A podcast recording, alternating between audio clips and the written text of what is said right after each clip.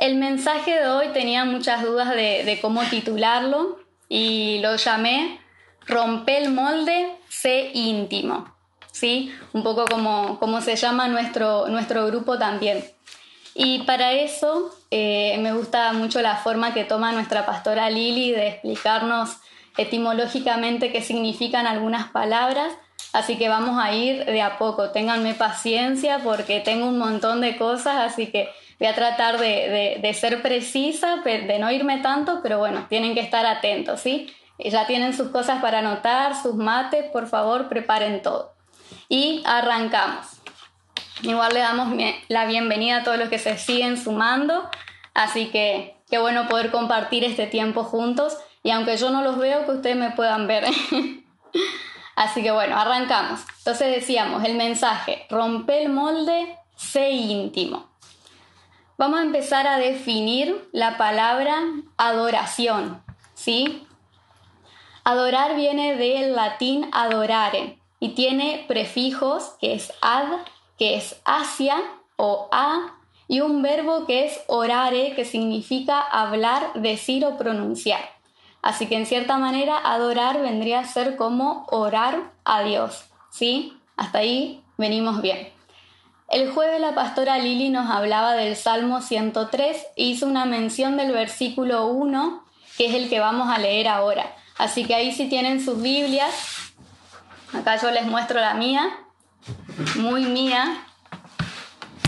Vamos a buscar en Salmo 103, 1. Yo les voy a leer, yo los tengo anotados acá en la compu, por eso van a ver que, que me dirijo a otro lugar, pero ustedes busquen en sus Biblias. Yo les voy a leer en la versión Reina Valera y dice, bendice alma mía Jehová y bendiga todo mi ser su santo nombre. ¿Sí? Algo que la pastora Lili recalcaba era acerca de que dice bendiga todo mi ser su santo nombre y no habla acerca del hacer, sino del ser, del corazón de uno. ¿sí? Y también hoy leía en un, en un libro un autor muy destacado que decía que un adorador no es el que canta o toca un instrumento, sino el que está cerca de Dios. Así que te pregunto, ¿qué tan cerca de Dios estás en este tiempo? También vamos a ver, esa es la primera palabra, ahora vamos a ver lo que significa religión. ¿Sí?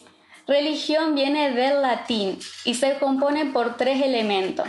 Uno es el prefijo re, que significa repetición, y el verbo ligare, que sería como estrechar un vínculo, y el sufijo on, que tiene que ver con proporcionar una acción.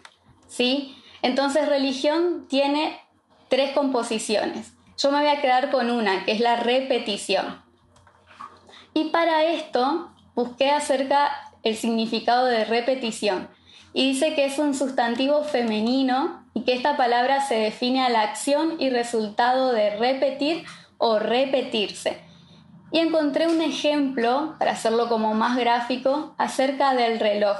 ¿sí? El mecanismo que se emplea en el reloj que da la vuelta siempre es el mismo, ¿sí? siempre se repite, por más que cambie el día, la hora, la fecha, todo, siempre el reloj marca el mismo curso de alguna manera podía relacionar este reloj con lo que es la religión. No estoy hablando de denominación, no estoy hablando de la religión católica, la religión evangélica, no, no estoy hablando de eso, estoy hablando de lo que significa la palabra religión que tiene que ver con un poco las reglas y los mandatos a seguir, ¿sí? No estoy hablando de ninguna denominación.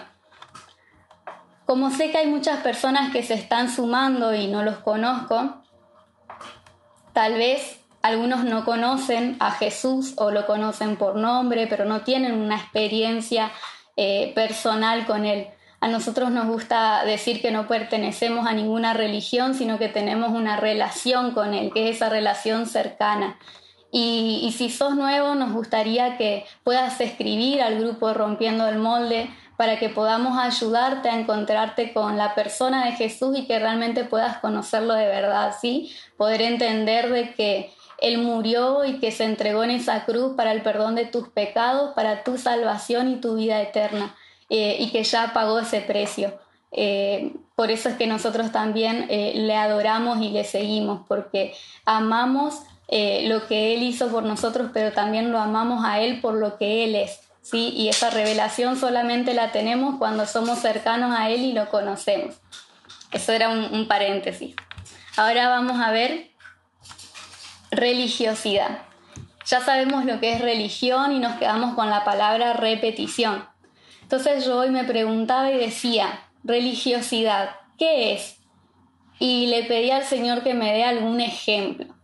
Y Él me llevó a Mateo 23 del 1 al 7. Yo les voy a leer en la versión NBI. ¿Lo tienen ahí? Mateo 23, 1 al 7. Un ejemplo que Jesús lo dijo. Dice, Después de esto, Jesús dijo a la gente y a sus discípulos, los maestros de la ley y los fariseos tienen la responsabilidad de interpretar a Moisés, así que ustedes deben obedecerlos y hacer todo lo que les digan, pero no hagan lo que hacen ellos, porque no practican lo que predican. Atan cargas pesadas y las ponen sobre la espalda de los demás, pero ellos mismos no están dispuestos a mover ni un dedo para levantarlas. Todo lo hacen para que la gente los vea. Usan filacterias grandes y adornan sus ropas con borlas vistosas. Se mueren por el por el lugar de honor en los banquetes y los primeros asientos en las sinagogas, y porque la gente los salude en las plazas y los llame rabí. Qué fuerte lo que decía Jesús, ¿no? De estos eh, fariseos, de estos maestros de la ley. Eh, de alguna manera les decía al pueblo de que ellos puedan obedecer todo lo que decían, pero eh, solamente no obedecer lo que decían, pero no lo que ellos actuaban, eh, porque justamente no, no vivían lo que enseñaban. Y religiosidad tiene que ver con eso, tiene que ver cuando enseñamos, decimos algo, pero no lo vivimos. Y para esto vamos a ir también a Isaías 29, 13. Yo los voy a leer en tres versiones. Primero lo voy a leer en Reina Valera y después voy a leer en otras. Mientras tanto, le damos la bienvenida a los que se siguen sumando. Si me permiten, voy a tomar un mate. Isaías 29, 13. Isaías está en el Antiguo Testamento, ¿sí?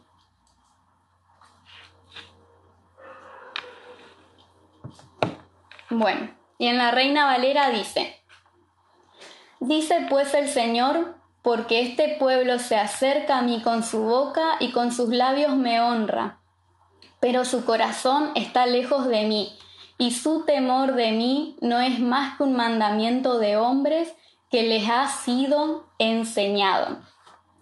Y ahora les voy a leer en la versión NBLA y en la versión NBB. ¿Sí? Una dice, dijo entonces el Señor, por cuanto este pueblo se acerca a mí con sus palabras y me honra con sus labios, pero aleja de mí su corazón y su veneración hacia mí es solo una tradición aprendida de memoria. Cuando leí esto era como que, fa, decía, es una tradición aprendida de memoria. Díganme si esto no es religiosidad. Decir con nuestras palabras que lo amamos, que lo adoramos, pero es solamente por lo que aprendimos, por estar tantos años en la iglesia, por estar tantos años compartiendo con personas, pero no vivimos nada de lo que enseñamos. Y la otra versión dice, y entonces el Señor dice, puesto que este pueblo dice que me pertenece pero no me obedece, y puesto que su adoración se limita a palabras y repeticiones de fórmulas de memoria, puesto que este pueblo dice que me pertenece pero no me obedece. Qué fuerte decir que pertenecemos al Señor pero no hacerle caso en lo que Él nos pide, ¿no? ¿Y por qué te estoy diciendo esto, iglesia joven que estás escuchando ahí? Porque el Señor hoy me sacudió con una frase y me decía que vivir una religiosidad te duerme a lo nuevo que Dios quiere hacer en tu vida. Te lo voy a repetir. Vivir una religiosidad te duerme a lo nuevo que Dios quiere hacer en tu vida y también a través de tu vida. Y para esto, ahora vamos a buscar Segunda de Crónicas 16, 9a. Vamos a leer la primera parte. ¿Venimos bien? Agárrense a la silla, no se me vayan, no me dejen sola, por favor. Segunda de Crónicas 16, 9a. Les voy a leer en la versión Reina Valera. Dice, porque los ojos de Jehová contemplan toda la tierra para mostrar su poder a favor de los que tienen corazón perfecto para con él. ¡Wow! ¡Qué hermosa esta palabra! En otras traducciones dice corazón totalmente comprometido, que obedecen, que confían en Él. Eso sería un corazón perfecto para con Él. ¿Sí? Entonces, es clave entender que el Señor le importa nuestro corazón, nuestro ser, y no lo que podemos hacer o dejar de hacer para Él. El versículo no dice que Él quiere mostrar su favor para aquellos que hacen cosas para Él, sino que dice para aquellos de corazón perfecto. ¿sí? Yo pensaba hoy y decía, si pensamos en un adorador en espíritu y en verdad, como dice Juan 4:23, pensamos, el primero que se nos viene por lo general es David, ¿sí? Y no porque haya sido un músico, eh, sino porque David era un apasionado por el Señor y sus pasiones propias estaban alineadas a la del Señor, ¿sí? Y también podía leer todo esto porque pensaba, ¿no? Y decía, pero David, con tantos pecados, eh, y a veces uno se cree en ese lugar de, juzgar, ¿no? y decía, y era el tenía el corazón perfecto para con Dios y sin embargo la Biblia habla de todos los pecados que él tenía. Y bueno, y justamente podemos ver todos esos pecados, pero escucha esta bomba que la aprendí de un pastor. Dice, un corazón perfecto no es el que no comete errores, sino el que se alinea al corazón de Él, y ese Él con mayúscula, ¿sí? Al corazón de Dios. Entonces un corazón perfecto no es el que no comete errores, el que no comete pecados, tampoco eso te habilita que vayas ahora a cometer pecado, no. Eh, ese es otro tema ya tuyo con el Señor. Pero un corazón perfecto no es el que no comete errores, sino el que se alinea al corazón del Padre. Mientras más nos alineemos al corazón de Abba, más nos va a consumir su fuego y va, a consumir todo lo movible y va a quedar lo incorruptible, así como nos enseñaba el pastor Ariel en estos días. Es necesario que nos acerquemos a Él para a Abba, para que su fuego pueda venir a quemar todas las cosas que están mal en nuestras vidas y que justamente pueda quedar el oro que necesitamos que quede para ser parecidos a Jesús y poder reflejarlo de la manera más íntegra, de la manera más transparente. Entonces yo te hago una pregunta joven, iglesia que estás en este momento conectado. ¿Qué tan alineado estás al corazón de Dios? ¿Sabes lo que Él está queriendo hacer en este tiempo, en tu vida, en tu familia, en tu casa, aún con esta pandemia?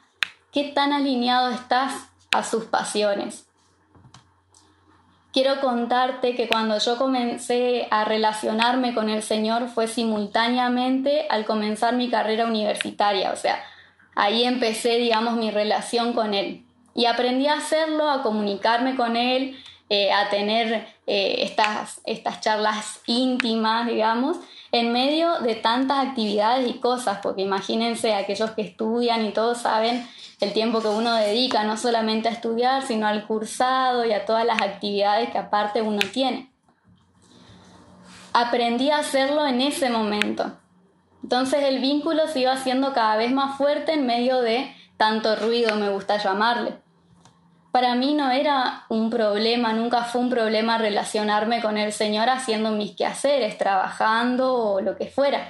Siempre encontraba esos momentos de hacer las cosas y poder comunicarme con Él. El gran tema fue cuando empezó la cuarentena, ¿sí? Porque con la cuarentena vieron que se nos apagaron muchas actividades, yo no estoy trabajando en este tiempo, al menos eh, estoy en mi casa, estoy, eh, me ofrecí como voluntaria en algunas cosas, pero no es lo mismo que estar eh, y poner el cuerpo. y bueno, mi gran tema fue ese, cuando empezó la cuarentena. Yo con mi orgullo quería que el Señor me hable de la manera que ya había aprendido a relacionarme con Él, a través de, eh, de, mis cosas, de mis quehaceres, ¿sí? como era común para mí. Entonces quería que Él me siga hablando mientras yo hacía las cosas. No sé si a ustedes les pasa, pero a mí a veces me pasa, ¿sí? De que estoy hablando con alguien y como que me responde de otra manera y no me gusta como me respondió. Quisiera que me lo diga de la manera en la que yo esperaba. Bueno, eso es orgullo, para empezar. Entonces, esto mismo hacía yo con Dios, ¿sí? Acá se me subió el larón. Quiere salir también en el video. Entonces, yo quería hacer eso mismo con Dios, ¿sí? Quería decirle a Él que Él me hable de la manera que yo ya había aprendido, en la manera que Él me hablaba, que, sabía que, era normal para mí, que yo sabía que así lo iba a escuchar.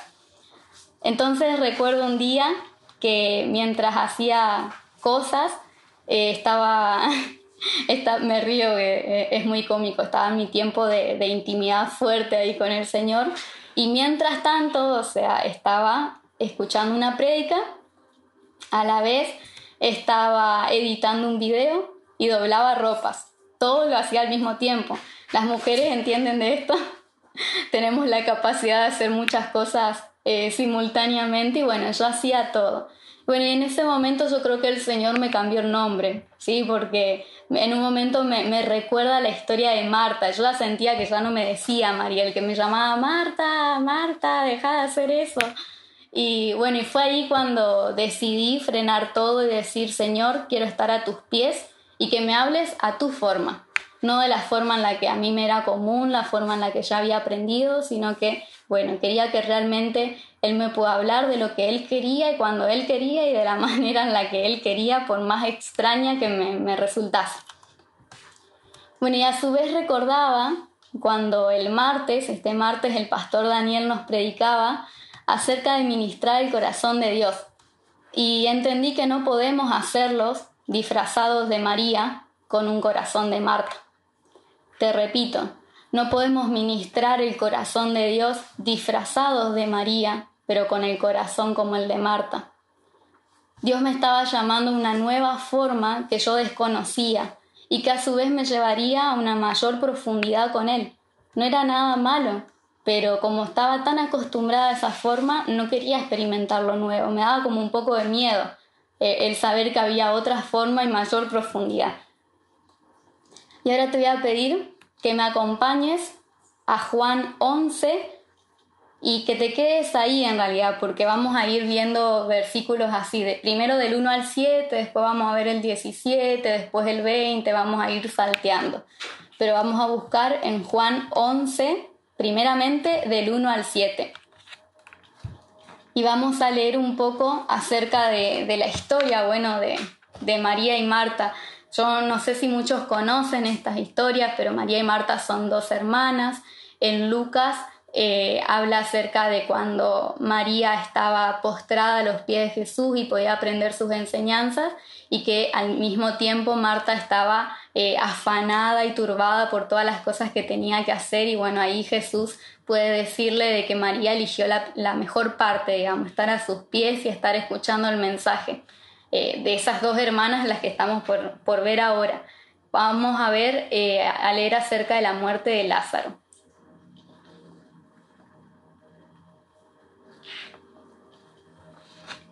y dice, había un hombre enfermo llamado Lázaro, que era de Betania, el pueblo de María y Marta, sus hermanas. María, escuchen bien esto, porque esto en algunas versiones hace como un paréntesis y me gusta este paréntesis. Dice, María era la misma que ungió con perfume al Señor y le secó los pies con sus cabellos, ¿sí? Me, gusta porque lo pone como en contexto, digamos, para que te des una idea de quién era María. O sea, no solamente era la que estuvo arrodillada ante los pies de Jesús, sino también era la misma que ungió con el perfume al Señor y le secó sus pies con sus cabellos. Ahí ya podemos ver como mayormente la actitud de María. Seguimos, el versículo 3 dice, las dos hermanas mandaron a decirle a Jesús, Señor, tu amigo querido está enfermo. Cuando Jesús oyó esto, dijo, esta enfermedad no terminará en muerte, sino que es para la gloria de Dios, para que por ella el Hijo de Dios sea glorificado. Jesús, dice el 5, amaba a Marta, a su hermana y a Lázaro. A pesar de esto, cuando oyó que Lázaro estaba enfermo, se quedó dos días más dónde se encontraba. El 7 dice, después dijo a sus discípulos, volvamos a Judea. Y hasta ahí, hasta ahí un, ratito. ¿Qué es lo que me llamaba la atención de esta parte? Primero el paréntesis, que hablaba acerca de quién era María, y, y, también el hecho de que el 5 aclara que Jesús amaba a Marta, a su hermana y a Lázaro y que a pesar de que las amaba, se quedó dos días más. O sea, las hermanas le escribieron a Jesús diciéndole que su hermano estaba muy enfermo y que, o sea, era próximo a la muerte y sin embargo Jesús decía, esta enfermedad no terminará en muerte, sino que es para la gloria de Dios, pero porque él ya sabía lo que iba a suceder y aún así decidió quedarse. Seguimos leyendo. El 17. El 17 dice, a su llegada Jesús se encontró con que Lázaro llevaba ya cuatro días en el sepulcro. ¿sí? O sea que ya cuando llegó ya estaba muerto y ya hacía hace cuatro días. ¿sí? Ya no era que murió ayer, sino ya pasó varios tiempos. Ahora vamos al 20.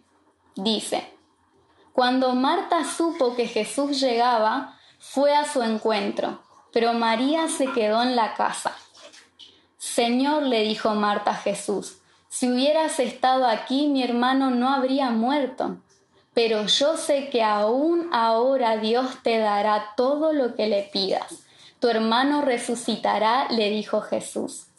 Yo sé que resucitarán la resurrección en el día final, respondió Marta. Entonces Jesús le dijo, Yo soy la resurrección y la vida. El que cree en mí vivirá aunque muera y todo el que vive cree en mí no morirá jamás. ¿Crees esto? Seguimos leyendo, nos vamos ahora al 32.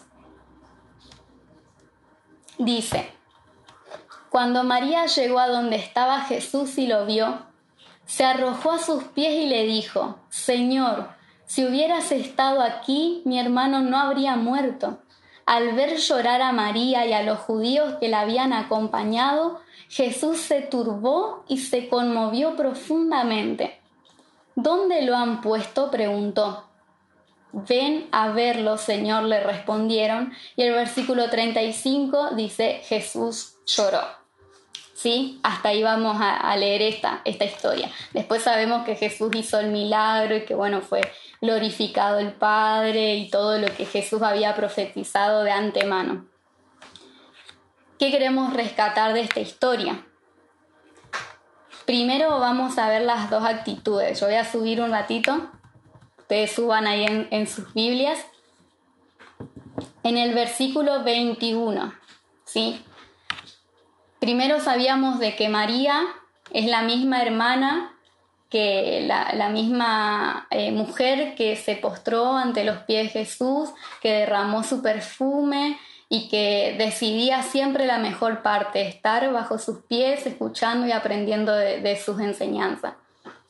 Y de Marta sabemos que era la que hacía todos los quehaceres, se preocupaba mucho por el hacer, pero como que descuidaba un poco su corazón. Entonces leemos en el 21 la actitud de Marta. Señor, le dijo Marta a Jesús, si hubieras estado aquí mi hermano no habría muerto. Fíjense lo que le dice en el 22. Pero yo sé que aún ahora Dios te dará todo lo que le pidas. ¿Sí? Jesús le responde que, el hermano iba a resucitar. ¿Y qué le dice Marta en el 24? Yo sé que resucitarán la resurrección en el día final, respondió Marta. Acá podemos ver este, este yo sé. El yo sé eh, es muy típico de una persona orgullosa, de una persona religiosa, que porque, ah, no, yo sé lo que este predicador me está queriendo decir, sí, sí, yo sé, yo sé lo que dice en tal lugar de la Biblia, sí, yo sé. María, eh, Marta de alguna manera le estaba dando como que la parte teológica, sí, Jesús, yo sé que Él va a resucitar allá al día final, cuando todos resuciten y que esto va a pasar, y sin embargo, no se daba cuenta Marta que lo tenía Jesús ahí, que como le decía Jesús después, yo soy la resurrección y la vida, el que cree en mí vivirá. No necesitaba esperar a que llegue el, día final para que su hermano resucite, sino que lo tenía ahí justamente al mayor milagro de todos, o sea, quien podía realizar ese milagro que era Jesús. Y, algo que me, me, encanta de que Jesús le respondió y que creo que es una gran clave para vencer toda incredulidad y toda religiosidad en nuestras vidas, Jesús le pregunta, ¿crees esto? al final de todo le termina diciendo, no, no me interesa cuánto sabes de la Biblia, cuánto sabes de mí. ¿Crees realmente esto?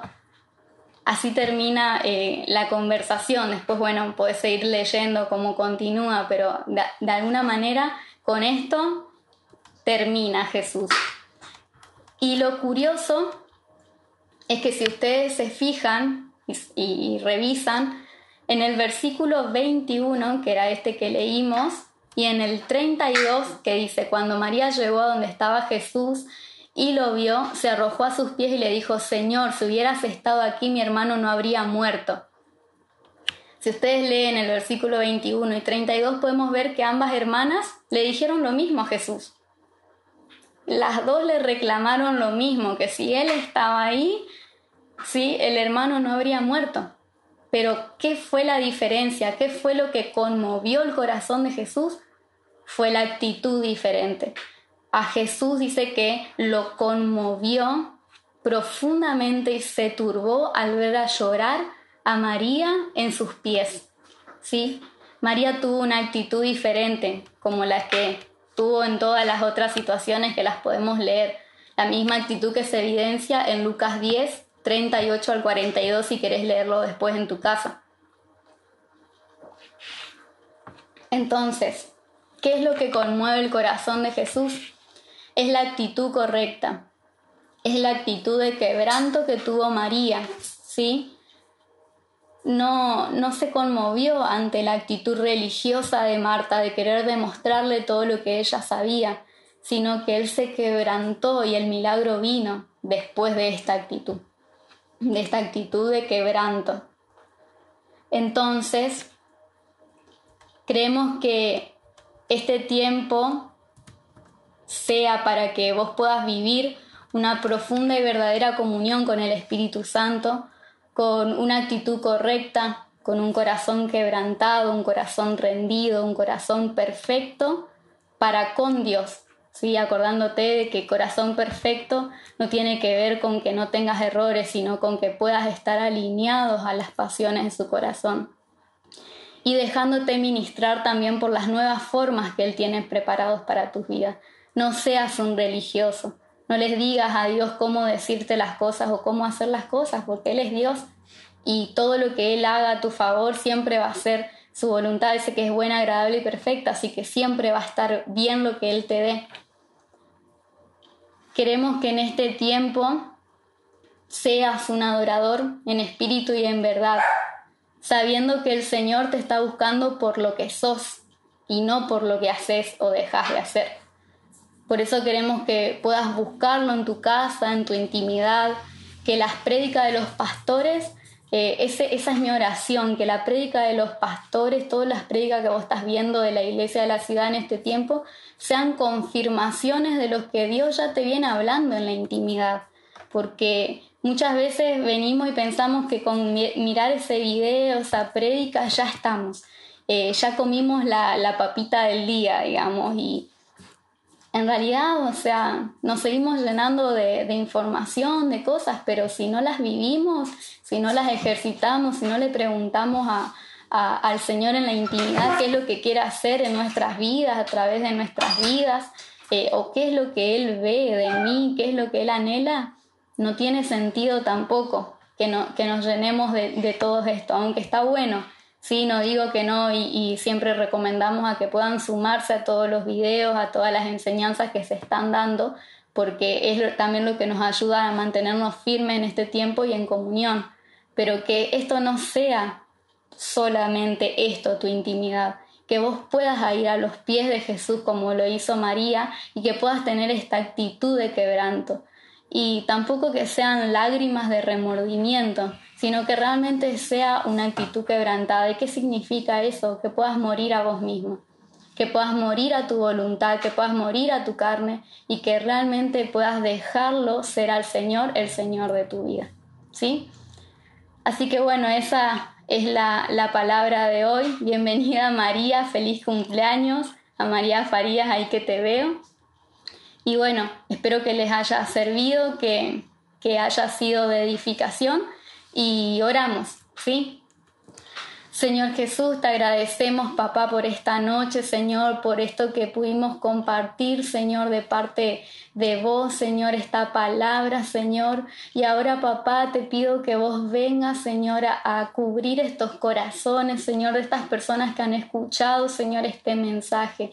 Que seas vos, Señor, quitando todo velo, Señor, de religiosidad. Que seas vos, Señor, quebrantando con tu amor, Señor, toda estructura, Señor, que hemos construido, Señor, en base a las tradiciones, Señor, humanas, Señor. Te pido, Señor, de que vos puedas quebrantarnos, Señor, que nuestro corazón, Señor, pueda quemar, Señor, y arder por tu presencia, Señor, que podamos estar apasionados por lo que a vos te apasiona, Jesús. Queremos alinear nuestro corazón al tuyo en este tiempo, Señor. Queremos poder ver, Señor, las cosas desde tu perspectiva, Señor. Así como lo hiciste con Saulo, Señor, quita toda ceguera espiritual de nuestras vidas, Señor. Te pido, papá, de que seas vos, Señor, trayendo luz, Señor, trayendo revelación, Señor, de esta palabra y que aun cuando, Señor, tus hijos, Señor, estas personas que han escuchado este mensaje, vayan, Señor, a ti, Señor, con esta actitud correcta, Señor, de María, que seas vos, Señor, abrazándolos, Señor, y recibiéndolos, papá, y que puedan experimentar tu amor, Señor, que puede restaurarlo todo y que puede sanarlo todo, papá. Señor, queremos dejar de lado, Señor, toda autosuficiencia, todo orgullo, Señor. Yo declaro que esto cae en el nombre de Jesús a tus pies y declaro, Señor, de que somos una iglesia, Señor, que somos jóvenes dependientes, Señor, de tu voluntad, de tu palabra, Señor, y que queremos recibir tu guía, Espíritu Santo. Espíritu Santo, revélanos, Señor, el corazón de nuestro Padre, Señor, revélanos a Jesús, Señor, a su persona, papá, a todas estas personas que te están escuchando, Señor, revélale, Señor, la persona de Jesucristo, Señor. Gracias, Señor, por todo este tiempo, gracias, Señor, por permitirme compartir esta palabra, Señor, con los jóvenes, con tu iglesia, Señor, y declaro, Señor, de que esto, Señor, va a dar fruto, Señor, en la intimidad y que lo vamos a poder ver reflejado, Señor, en las acciones y en las actitudes, papá. Gracias, Señor, por todo. Te damos la gloria y honra en el nombre de Jesús. Amén. Amén. Bueno, eso ha sido el mensaje de hoy. Acá, Maxi, ¿querés aportar algo, decirles algo? No, solamente saludar y decirle felices Pascuas para mañana también. ¿Viste? Que mañana es Pascua. Que recordemos que la Pascua no es comer huevos de Pascua. Ahora ni siquiera algunos deben tener huevos de Pascua porque ni siquiera podemos ir al supermercado a veces. Recordemos que la Pascua es que Jesús resucitó y Él quiere resucitar todo el tiempo en nuestras vidas, en nuestros corazones, así que que podamos en nuestro corazón darle y permitirle que Jesús entre en nuestra vida para que Él pueda cambiar y Él pueda resucitarnos a esta nueva vida que decía Mariel, a una nueva vida lejos de la religión, sino de una relación con Jesús. Y después, ¿qué otra cosa más? Nada más. Mañana nos encontramos a las 7 de la tarde. Así es, en, la en Iglesia de la Ciudad. Sí, no acá, sino en Iglesia de la Ciudad. Y recordarles también que una vez que volvamos, toda la normalidad nos pueden encontrar en Bolívar 1041, en Reconquista, en nuestras reuniones de jóvenes los sábados a las 21 horas. Cualquier cosa nos escriben, dejan su comentario, escriben al privado acá de la página y les respondemos, les hablamos, les mandamos saludos. Para lo que necesiten, estamos. ¿Algo más? Y también eh, recordarles que somos parte de un equipo, sí que está trabajando con los jóvenes, así que también están Juan Willelem, Georgi Cossack y Erika Buscaglia, que también nos están acompañando en este tiempo, así que si hay alguna persona nueva que pueda también escribirles a ellos, dirigirse a ellos, que también son parte de Rompiendo el Molde y son parte de la administración de la página. Sí, así es. Así que les dejamos un beso, saludos, Dios los bendiga a todos. Adiós.